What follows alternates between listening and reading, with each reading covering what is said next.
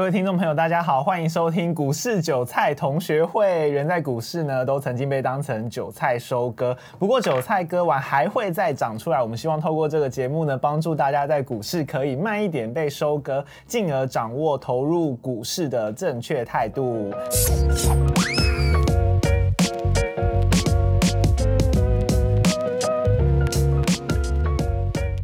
大家好，我是 C Money 的小白。那第一集的时候，不晓得大家还记不记得我们的大来宾 KC 有提到一个正妹营业员这个东西。那我们后来呢有接受到一些回复，就是有很多小韭菜们都纷纷举手说：“我想要了解，我想要知道正妹营业员的故事。”好，那到底股票的这个正式名称应该是交？呃，交易员或营业员，到底这个职位能帮助到大家什么呢？能帮大家赚到钱吗？那么正妹营业员他又有什么陷阱呢？那希望呢，我们可以就是帮助各位小韭菜们，可以韭菜花朵朵开，但是不要在选择交易员这件事情上面的踩坑。那我们欢迎我们的来宾 K C，大家好，我是 K C。好，那我们刚刚有提到说，就是系统稳定是一点嘛，然后还有券商是一点。那最后呢，其实有一个很重要的部分就是营业员。关于营业员呢，嗯，K C 这边等一下会有一些故事要跟我们分享。那我们前面的第一题先提到说，到底要怎么选择开户的证券公司？其实证券公司，我认为。第一个要大间啊，真的要大间。我觉得大间的系统会相对比较稳定。对，就然后第一集有提到的嘛，对不对？对对对对对对对。然后再来就是跟你的下单界面要比较，你使用比较顺畅、比较流畅，可能你比较习惯。其实光这两个我觉得就可以了，其他的话就是要细部再去跟你的营业员去细谈了。你有听说过，就是因为选择小间的，然后就有一些什么不方便的地方吗？有啊，你光我在下单，我要有出价功能，有些小券商其实并没有支援出价功能，因为他们没有多余的成本去做这件事情。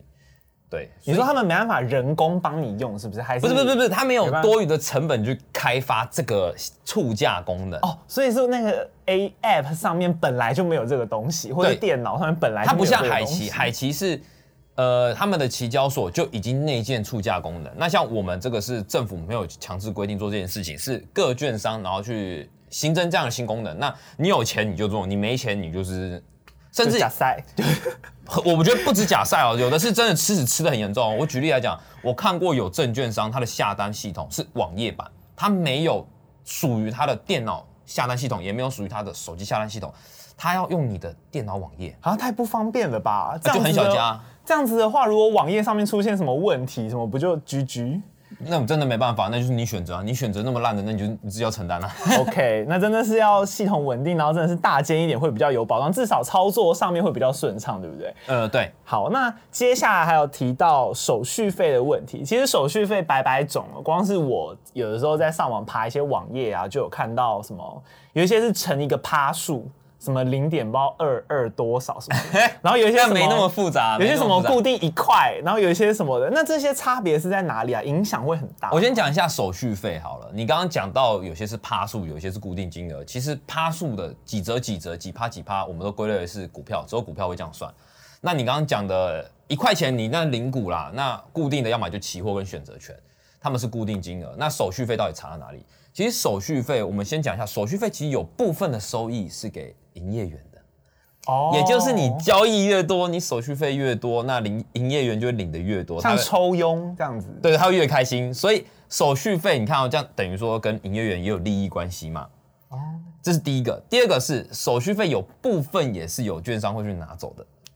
所以就会扒两层皮或一层皮。我先不探讨扒两层皮跟一层皮，而是探讨说，第一个营业员要拿，第二个是，如果你今天这个证券是大公司。他为了要有更多的成本去维护他的软体，是不是他手续费就很难砍下来？因为这个是我要维护我自己软体的钱。对，基本成本一定要。那假设你今天的设备就没那么强，所以你会听到有一些证券，它一开始就跟你说你可以二点八折，可是基本行情是六折哦，就是你不会一开始就给你二点八。二点八好低哦，怎么？就是因为有一些券商它比较小间，它本身自己的系统维护并没有需要那么大量的成本，所以它把这个成本反映到反映给你的折数上面。所以如果你看到这两点，你就会知道说，第一个就是先看券商大小规模，那当然大的很难看，除非你今天是大户跟主力，你交易的营业额非常庞大，他觉得给你砍了那一点没关系，他还是有拿到一定的收益。然后再就是营业员要不要去看你，搞不好你们是朋友，甚至他觉得他想坑你，那就是看营业员了，交情啊。哦，我有问题，所以其实手续费这个东西，我要跟他砍价是有机会的喽。是可以，可以，可以啊。这是还可以看有人工部分可以选择，就是那个营业员他今天 keyboard 送，就是他心情爽，他就可以。当然，他们的话术会讲，我讲这个是比较现实面，他们的话术会说，哦，我们业内会有一个行情价。那我没办法去决定，那我要去问主管，他们会有这个话术。其实每个营业员，因为他们的 level 不同，有的可能是刚进来小职员，有人是经理了，有人是副理了。其实他们每个人可以给你的手续费的额度是不太一样的。那当然，他们其实都有扣打，只是扣打的额度不一样。这是第一个，第二个是他愿不愿意给你。所以并不是说我今天我也看过，我讲白一点，我也看过，就是富邦，我那时候他给我六折，然后我去另外一间富邦，他还给我四折。可是我都开富邦，我我其实有两个账户，一个是富邦板桥跟富邦台中。那我的台中是四折，我的板桥是六折。那怎么办？他不给你砍就不给你砍啊，那只能再开一个而已啊。所以你还会为了就是比较低的手续费，然后去新开一个不同？因为因为我是当冲，我当冲蛮计较手续费的。可是如果你是做波段，其实是还好，不用你不用讲的那么难。它单纯就是你今天认为你的交易是很注重手续费的话，那你手续费低一点没关系。但是如果你今天的交易是属于波段或者是做定存，其实你不用 care 手续费，因为你不是一直短时间大量进出啊，你那个手续费差几就可以省下来。对，其实你也不用特别去花时间去找。而且刚刚说什么问主管，搞不好其实根本就没有问这件事，他就说，哎，我帮你问主管哦，然后就自己过了五分钟之后，然后自己再回说可以。这是你讲的，这不是我讲的，你不要害我。我 完全不懂，新手啊，我只是自己猜测，是差不多啊，是差不多，差不多。搞不好有可能是这样子，因为你一幕隔着一幕，你根本就不知道他会做什么事情，的话，他根本就自己帮你决定。手续费是有差别的，那影响大小看你的交易模模式，像我当冲就蛮大的，那如果是波段跟定存就相对小一点，对，相对小一点，其实没差。好，不过现在其实有蛮多都是属于线上交易了，那。我们刚刚有提到营业员，你有时候和他联络，比如说讨论手续费啊等等之类的问题。不过现在如果进行到线上交易这段的话，营业员他这个东西还有存在的必要吗？我们要关怀老人，没有啦，开玩笑啦。营业员都是老人吗？不是不是不是，为什么营业员他会有存在必要？其实以前的营业员是非常多的，因为以前的股票交易是要写纸本，就是你要说我要买这张股票，我例如说我要买台积电。那我要到证券去填写，我要买台积电，然后写一张纸，然后再给他们，所以他们是完全人工交易。他们拿到这张单子之后呢，然后再去他们的下单界面，然后就帮你去下单。那因为现在网络资讯发达嘛，所以会有所谓的自动下单系统，就是我们直接可以在网络上去做下单。那原本的人工成本就降低了很多嘛，嗯，所以营业员也会减少。那成本减少了，那是不是我就可以让我的折数再更低？所以为什么手续费从以前的很高手续费到慢慢变很低？以前期货。我先讲一下，刚刚你有提到说手续费的行情，那其实证券大部分一般给你一开始是六折，但其实六折也很高。我想白一点，六折真的有点高。如果你真的要去砍，其实二点八折，如果你是做波段跟定存的，你其实开二点八折就一定有了，就就一定有了。然后再是期货，期货这是很多人会讨论手续费的，因为期货的手续费是固定的，不管你怎么交易，它就是固定，它不是几折几折。例如大台，我认为的行情是三十块左右。三十块，对，交易买跟卖，所以一次是六十块。对，对，对，对，对，对，对，对，对，这是我认为的行情。我听过，我看过，比较普遍的数字。没有，我讲的是有些我看过五百块。哦，怎么这个落差也太大了吧？就跟六折还有二点八折一样。没有，没有，期货是最夸张的，因为期货的手续费真的是营业员看愿不愿意给你。那这是大台，我认为三十块左右，三一三二。二九二八，我觉得这都可以。再来是小台，对小台的话，我认为行情是在二十块左右，二十二一二二十九十八，我觉得这是合理的，这都都都可以砍得到。那小台我也看过单边五十的，单边五十，你是说只有买或卖这样子五十吗？单边是什么意思？单边就是买就是单边，卖又是一边，所以加起来要一百。然后再来还有选择权，选择权我也认为大概是二十左右，但我也看过很可怕的。你说二十是趴吗？单边单边这20期货跟块选择没有，期货跟选择权都是固定的啦。哦哦哦哦哦，你只有股票跟我谈趴趴数嘛，那你哦其他通通一律都是哦固定的，都是固定的对，都固定的。这是一般市场，我相信很多人听到这边，你会觉得说，我靠靠背，那我自己开的怎么那么高？可是真的你可以去谈到这样子，是真的可以，不管你口数大小，我真的可以看到，就是有人真的谈到大台可以三十左右，小台二十左右，选择权二十左右，真的可以。你不要被营业员的话术给胡乱了，啊，那这样子的话，听起来好像变成线上交易之后，营业员的功能只剩下可以和他杀价。呃，营业员 之后转型了，他有所谓的赖群主，类似他会提供一些早上的每每周每日日报啦，每日金融日报，他们都会有这东西会给你，甚至就是你遇到问题，甚至你现在下单系统有问题，你可以及时性找到他。要不然以前的话其实很难，以前电话可能就那几只，如果还有一百个客户、两百个客户同时因为宕机一起要打进来，你不是 VIP，我讲的更白一点的，其实 VIP 有 VIP 专线，他们的电话有分等级的，你是 VIP 大户打进来了，我会优先接这个电话。啊，你其他的小散户的，我就因为我就两个耳朵嘛，你不可能叫我最后拿出三只，然后头上再插一只嘛，不可能嘛。竟然有这种事，什么？有有，你你就想嘛，他一定会做区隔，因为你们的价值不一样，对他而言，次等公民，散户就是次等公民，天哪！OK，好，那所以营业员他后来这样听你讲，有点像是转型成顾问的性质，对不对？他可能会给你一些除了真的是交易之外别的服务，比如说像是提供一些呃股市的资讯，对对对金融资讯给你，让你参考。对。那你以你的定义来说，你有觉得怎样是称职的交易营业员吗？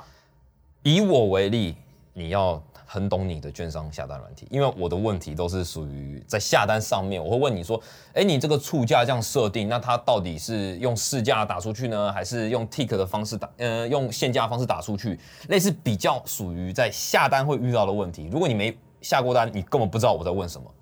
我很 care 软体的说明，就是他要讲得出来他们的逻辑是什么，那我才能，因为我懂你的逻辑，我才能使用这套软体嘛。如果不知道你的判断依据是什么，那我这样下到最后亏钱了，我要怎么办？比如说我问你怎么操作，结果连你都一问三不知。这个算基本的。我讲的是，例如说，呃，促价单好了，我今天打出这个促价单，请问他是用市价帮我把单子给送出去，还是用限价方式把单子送出去？你可能不太了解。例如一百块，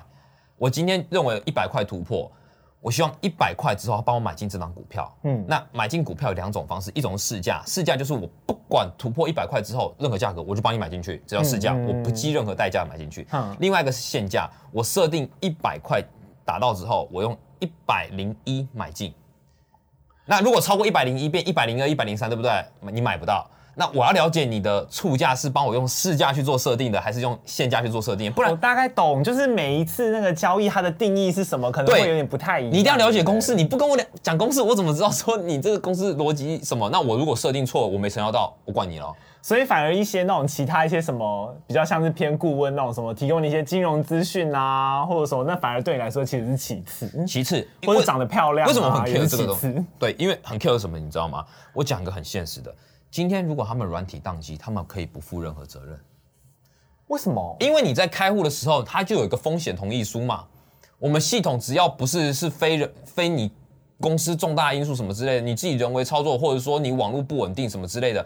那个归因很难找出来。反正我自己自身的案例，不管是什么情况，只要是软体宕机，你要求赔偿，通常都没有着落。除非是遇到类似像之前两年前吧，我记得两年前那个选择权大屠杀，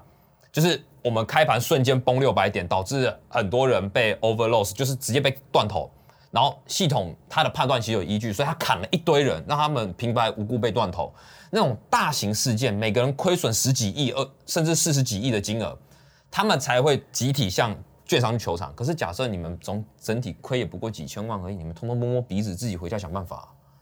原来有要上新闻，要上新闻了。我看到能成功的案例是要上新闻啊。可是就算上了新闻，他赔对不对？他也赔不了你全部损失啊。有些大户赔了好几好几亿的，也没赔到那么多钱啊。所以这个算是你有听过，就是一些跟交易没有听过，是真的哦，是真的，的确有新闻就已经有出现。那这算是一个你知道的交易员的一个负面教材吗。它不是负面教材，是你要了解这些游戏规则，然后你要知道说，你如果真的不了解他你是无法求偿的。所以我为什么会很 care 营业员到底要很懂自己软体，是因为今天如果是我下不好，是我自己要吸收，不是你要吸收。所以我为什么要把这件事情问的那么细？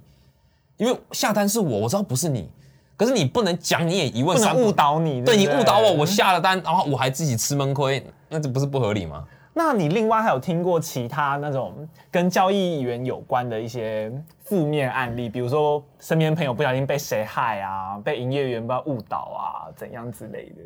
我举例，营业员他们的，我先讲一下营业员他们自己的压力在哪里好了。其实第一个压力大家都知道，他们会有交易额，就是他们开的客户整体交易额要达到多少，类似有些营业员是要五亿，一个月要交易额到五亿，他的客户啊，那个不难啊，那真不难，或者十亿或二十亿，不管这是交易额。第二个压力是在于他们要有开户的压力，他们每一个月可能要开五个新户头，就是要是找新人开户。好，那新客户这件事情压力比较大。那你看到现在有那么多名师出来嘛，就是市场上的老师，所以他们会私下去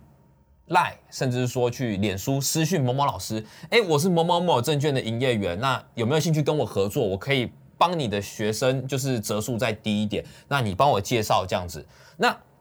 这个问题在哪里？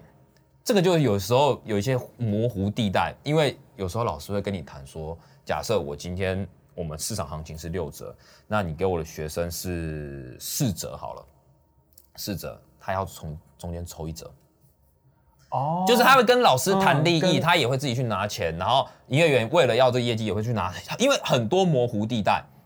真的很多模糊地带，你没办法去了解到底为什么他这样做。那这也不过是因为营业员他有自身压力，所以他逼不得已要这样做，不然现在还有哪哪个营业员在路上发发名片，然后发传单，发传单说，哎、你已来帮我看不到户哦。对的，看看不到了。然后第二种营业员的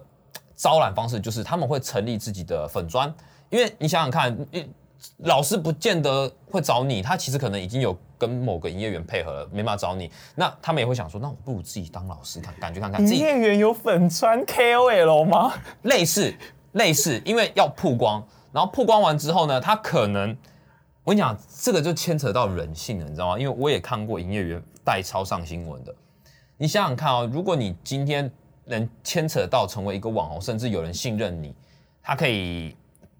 倒把钱都给你，你会不会因为这个钱然后模糊自己的价值观？因为他很信任你，那你刚好今天你自己也有房贷，你也有负债什么之类的，那假设有人愿意把钱给你，你会不会想办法把钱给洗过来，甚至说把钱给帮他代抄，假借名义，然后甚至说什么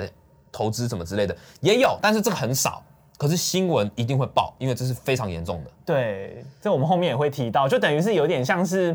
呃，营业员他自己有一个个人形象之后，那你就愿意让他做更多的事情。对，但是不是说营业员都不好，而是说因为营业员的母数真的非常的大，他树大必有白痴嘛，人多必有白痴，树叶树多必有枯枝嘛，就是你也没办法、啊，那就是你只能去尽量去避免，然后去看看说他到底是不是真的要骗你，还是没有要骗你，因为我觉得这中间问题真的很多，我只能举单一个别案例，就是说我自己看到或者是我听到这样子。而且 by the way，我想要就是讲一个题外话，因为我实在太好奇，就是营业员到底他们会在粉砖或者 IG 上面 PO 什么东西了。结果现在 IG 啊，对我现在就是直接找了一个营业员的 IG 在看，然后他们上面有一些当冲、一些股市的资讯，然后还有一些小知识，然后里面不乏的还有猫咪的照片，还有个人的自拍照，跟一些个人美图。这个我蛮意外的耶，他们竟然真的是把自己当成 KOL 来经营。那你觉得这个跟一些证券公司他们只有营业员都？呃，开始主打美女牌这东西有关吗？就是他们想要经营起个人形象，会是比较我我自己认为，其实证券公司应该没有会想到用美女这件事情，因为就我认为的业内，只要受雇于金管会底下的体制，其实他们是相对保守的，他们不愿意尝新。那为什么会最后看到那么多美女营业员？是因为就像你刚出社会，基本上进保险业很很容易吧？哦，营业员这个块也很容易吧？所以你会发现很多刚出毕社会啊，就是投入这个职场上面，都会先选择这一块的原因，是因为它的门槛较低，营业员的门槛真的较低，然后再来，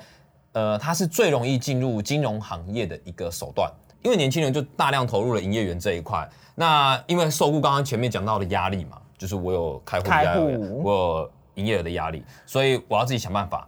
然后自己去曝光。那年轻人最简单就是网络上行销自己啊。那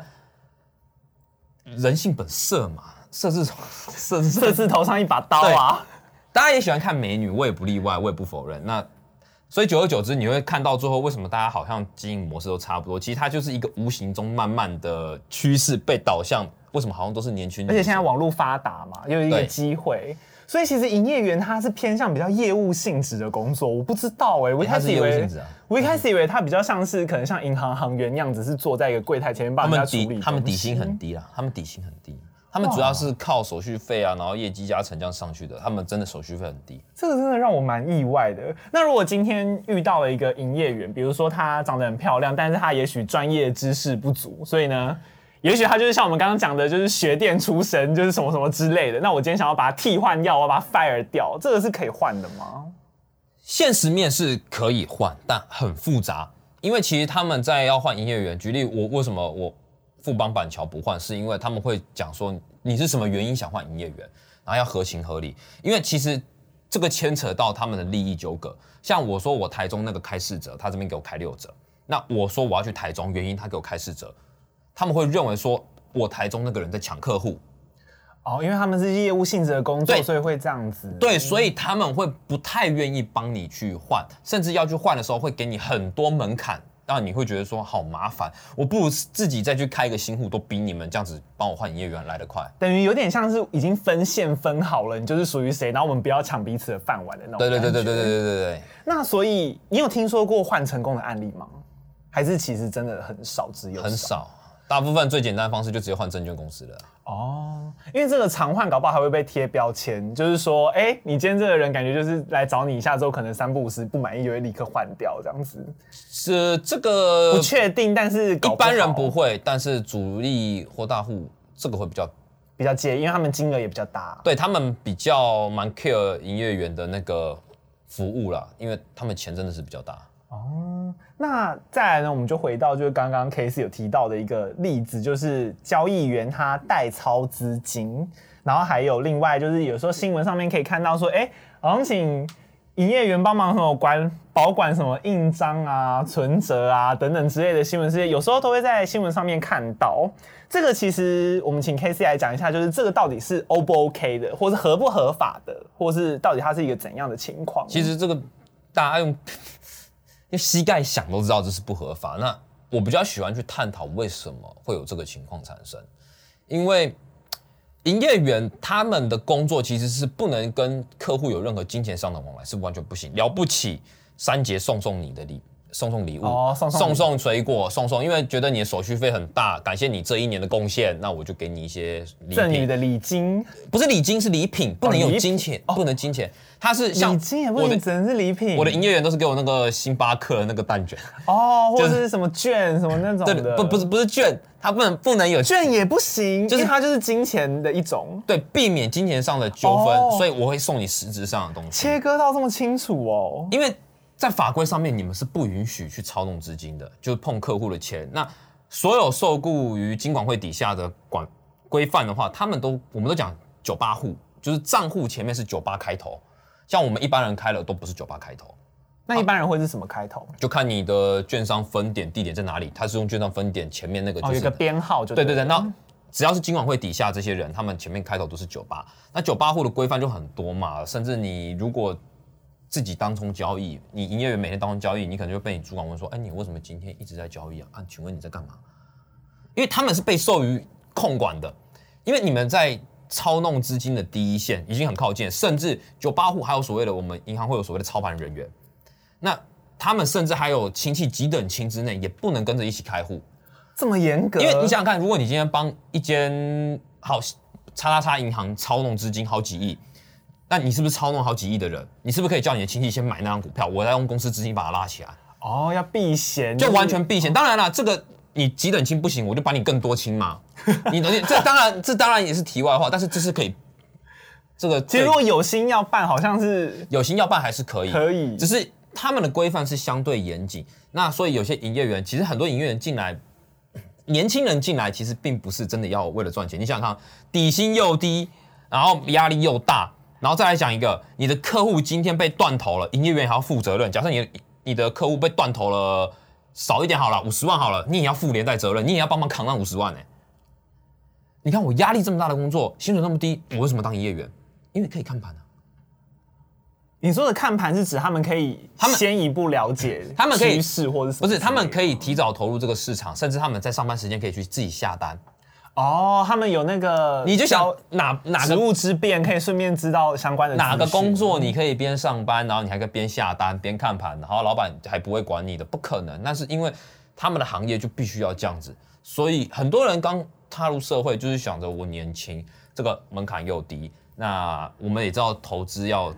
趁年轻去嘛，那对这个我就可以先去试试看。所以他们是以这个前提，大部分的想法是这样进去，他并不是说我今天就要成为呃金融某一个人员之类的，那。我为什么要当营业员？如果我已经设好门槛，说我今天就当股票分析师，哦，我为什么要先当营业员？就是因为可以有那个方面可以这样子看哦。对，门槛也低，我付出成本也少，我就可以进入这个门槛。所以像你刚刚讲的，呃，车代超资金这个问题是绝对不可能发生。如果有发生，你一定可以告啦，相信我，绝对可以告啦。你去检举一下，你就有钱了。这个都是有法规规定的嘛，所以就是一这很明确，这非常明确基本。上是会赢的。，对，所以不要把你的存折跟你的印章交给你营业员，你会交给他做一个，就是你过度信任他了，他一定是做了一些事情让你觉得他是值得信任的，可是真的是不可能啊，就是我觉得甚至连亲友都不要，对不对？对他是你亲友，因为如果真的是好的营业员，他其实也清楚他自己的底线在哪里，他也不会跟你太过于亲密。有些营业员是照三餐关关心你啊，甚至哎、你感情最近好不好啊？太私人了，关你什么事啊？不是不是不是这是真的有可能发生的，这不是说我随便随便讲讲，因为他想博取同情，你会认为他是个朋友，你从营业员变成好哥们，甚至变成好闺蜜，那这更进一步的时候，你其实就是你的心房就被卸下来了。你 有被关心过吗？呃，我没有找过年轻的，所以不会，哦，可能有经验就比较知道说要拿捏那个。没有，甚至我找来都是有那一根的啊、哦，同样就是有那一根的，他关心我干嘛、对不对？好。那最后呢，有一个比较算是比较小道消息的东西啦，就是那你有没有听说过，就是有哪一些隐藏版的服务，它其实也是可以找营业员帮忙的，就是除了一般我们刚刚前面有提到的，像是请他帮忙出一些交易啊，然后手续费打折啊，有没有算一些折数或去谈一些东西的时候之外，有没有一些隐藏的服务，其实也是可以找营业员帮忙？你要我，你有听说过？你要我讲真话还是讲谎话？我真的也不知道，你知道吗？想听真话，想听真话。其实，在这个行业，我听说，我听说自己去其他去 Google，有些人为了挽留大户会有陪睡，O M G！去去 Google。我现在心我瓜婆婆我听说，我听说，我不知道，但是你说服务，这是我觉得这个是不管到哪里都有可能发生。我觉然后又，加上是美女牌，我觉得都有可能，但是我不能说哪一位什么之类，因为我自己周遭没听过，但是我是真的有看到。呃，某些论坛甚至有自己的案例什么之类，这其实都可以去上网去搜寻到，因为这个比较牵扯到负面。那我也不是说每个营业员都是坏的，但是为了挽留业绩，为什么？我觉得人在急需的情况下，可能刚好你家庭也不太好，那你也需要这份工作，你的确会做出一些不符合常理的事情。我觉得这都无可厚非。必须先强调，这个是我个人听说的东西，就是不代表 C Money 任何的那个官方立场，这只是我们私底下在讨论一些事对你，情你哎曾经听说你问我隐藏过版服务，我是有听说。那你说在其他隐藏版就倒还好啦，就是也不过就砍砍手续费，然后甚至他像我有个营业员好了，他因为他想跟一些老师合作，所以他会问问我老师的风评，就有点像朋友之间的问答。了不起就是他也会问问我，因为他知道我在金融业也有一段时间，所以他会问我看这个老师风评到底好与不好，有没有什么内幕跟八卦啊、就彼此交换资讯，甚至有些服务的话，可能是他们银行端有做出一些重大改革，但还没有公布出来，他会提前先跟我讲，对，类似这样子，对，就差不多只会局限到这边，就是我觉得是更进一步的啦，服务就是我可以优先知道某些消息，哇，我觉得今天真的是对于营业员这个工作，我光是我自己就有非常多意外的收获啦，就是我们刚刚前面有提到，就是怎么挑好的营业员，那基本上就是要有一个至少对自己的系统，对自己公司的系统要有基本的认识，不能够比如说客户问你，然后你什么都不知道，知道一些定义什么要清楚，然后另外还有一些手续费折数问题也可以，也许他愿意帮忙你，那你可以和他谈谈看之类的，然后千万记得不要给你的营业员任何的个人就是印章啊，或者是什么存折啊等等这些，因为代操资金呢，这个基本上都是不行的。那至于另外呢，有提到他到底是不是正妹呢？这个其实就也回到刚刚讲的，就因为他毕竟是比较业务性质的工作，也许你在网络上有些人气会比较好，帮助你达到你的业绩目标啦。这样这是一个方式。是，可是我我自己啦，以我自己挑营业员，我自己其实我不太喜欢年轻的。为什么？你就想，如果你今天是比较资深的，好了，其实他们在职场上的位阶应该是相对较高的，应该是吧？没错吧？你刚进去，你不可能就挂经理吧？对，通就真的不是经理。虽然你可能名片上印经理，可是你真的不是经理。那第一个，我会先去做区隔，因为我知道权力越大，你的手续费可以谈的越多。对，因为 range 越大对，因为他也不用说我要问上面一下，不用。所以我像富富邦台中那边，我是的确去找经理阶级的，是真的是经理的，那就是直接跟我谈，他也不用去问上面什么，因为他的权力就是这么大。嗯，对，然后这是第二，第二个是我很讨厌一直换营业员。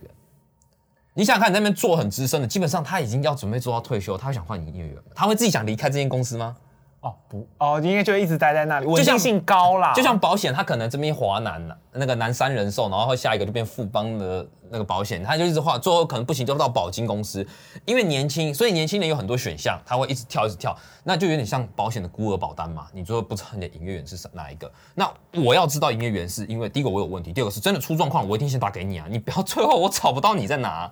有点像是那个系统稳定的概念，就你其实也是系统之一，就是至少我人要找你的时候，你要在那边，或者是你可以解答，可是快速的解答我的疑惑这样子。对对对对对，这部分真的还像,像我其实蛮靠背，你知道吗？我有时候真的半夜两三点打给营业员，就 太过分了不是因为可能我下单是下期货，期货有时候夜盘啊，就晚上还有在开的。哦，还有在继续。那我晚上你系统有问题了，那我一定打给你啊，因为我不打给你，我要怎么处理这件事情他？们会接吗？通常呃，这也就是你要跟营业员关系很好。啊，所以他就比较愿意接你的电话。对对对，他也比较不会愿意生气，甚至你开头的时候不要去骂他嘛。像我不会骂我营业员，我说，哎，不好意思，这是真的有状况，那你，我想问一下，现在几点几分？为什么这笔单他突然被退掉？然后我想问一下，到底是系统出问题还是怎么样？他会马上去帮你处理这件事情。对，毕竟营业员是人呐、他不像系统这样死板板的，所以其实和对营业员之间还是有很多妹妹嘎嘎。这个所以也不要刁难自己的营业员。对，真的是要自己学自己懂的。就是小智跟皮卡丘的概念，你不要刁难你的皮卡丘啊！皮卡丘一直放电，放到最后它会直接倒掉啊！对，那这个呢，真的是呃，各位在挑选营，各位听众朋友在挑选营业员之前呢，都可以先做一下功课。那希望这一节内容呢，有帮助各位学习到一些不一样的新手知识。那一样呢，最后要建议各位投资人呢，要有正确观念，就是在投资之前要先建立正确的投资心态，然后存股之前呢，先存脑，然后学习呢。基础可以先学习一些使用看板软体或是 App 啊之类，然后做出正确的选择。那希望各位听众朋友呢，在投资的世界里面可以开开心心获利，好不好？那感谢各位听众朋友收听股市韭菜同学会。如果你喜欢我们的节目呢，欢迎留下评分。那另外有想听的主题，也欢迎留言告诉我们。虽然我们不一定会马上回答你啊，可能回复不会那么快，但是我们一定会笔记起来，然后呢，也许之后就会当成日后的主题之一。那我是主持人小白，那最后呢，也谢谢我们的来宾 KC 再次的掌声。